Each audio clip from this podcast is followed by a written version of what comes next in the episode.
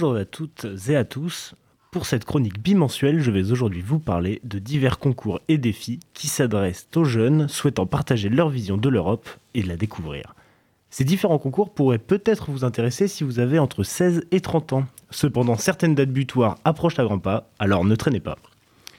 Dans le cadre de la présidence française du Conseil de l'Union européenne, que je vous ai un peu détaillé dans ma précédente chronique, le CIDJ, Centre d'information et de documentation jeunesse, en partenariat avec le réseau Info Jeunes, vous propose un concours BD, Mon Europe Verte, pour partager vos idées.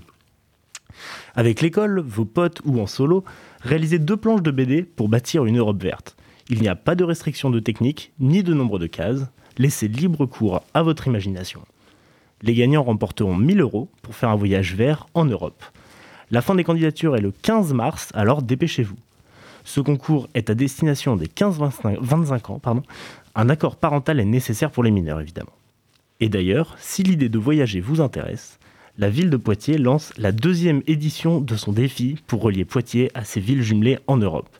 Et cette année, c'est la ville de Coimbra, au Portugal, qui sera la destination de ce défi.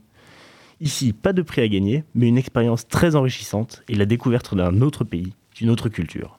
L'idée est simple, rejoindre Coimbra depuis Poitiers, en utilisant des moyens de transport éco-responsables et de partager cette expérience à travers les réseaux sociaux, un carnet de voyage ou un court métrage par exemple. La ville de Poitiers subventionne jusqu'à 80% du budget total du voyage, alors foncez. Attention, pour celui-ci, vous devez avoir entre 18 et 30 ans et vous inscrire avant le 20 mars 2022. Pour voir encore plus grand, vous pouvez également candidater à un défi d'envergure européenne, le prix Charlemagne. Ici, il faut présenter un projet avec plusieurs buts.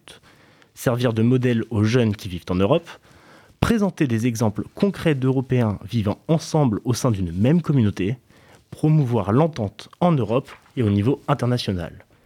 Il sera ensuite étudié à un niveau national avant d'être peut-être sélectionné pour la phase finale européenne. Le premier prix européen, européen remportera jusqu'à 7500 euros. La date de remise des projets est fixée au 13 février.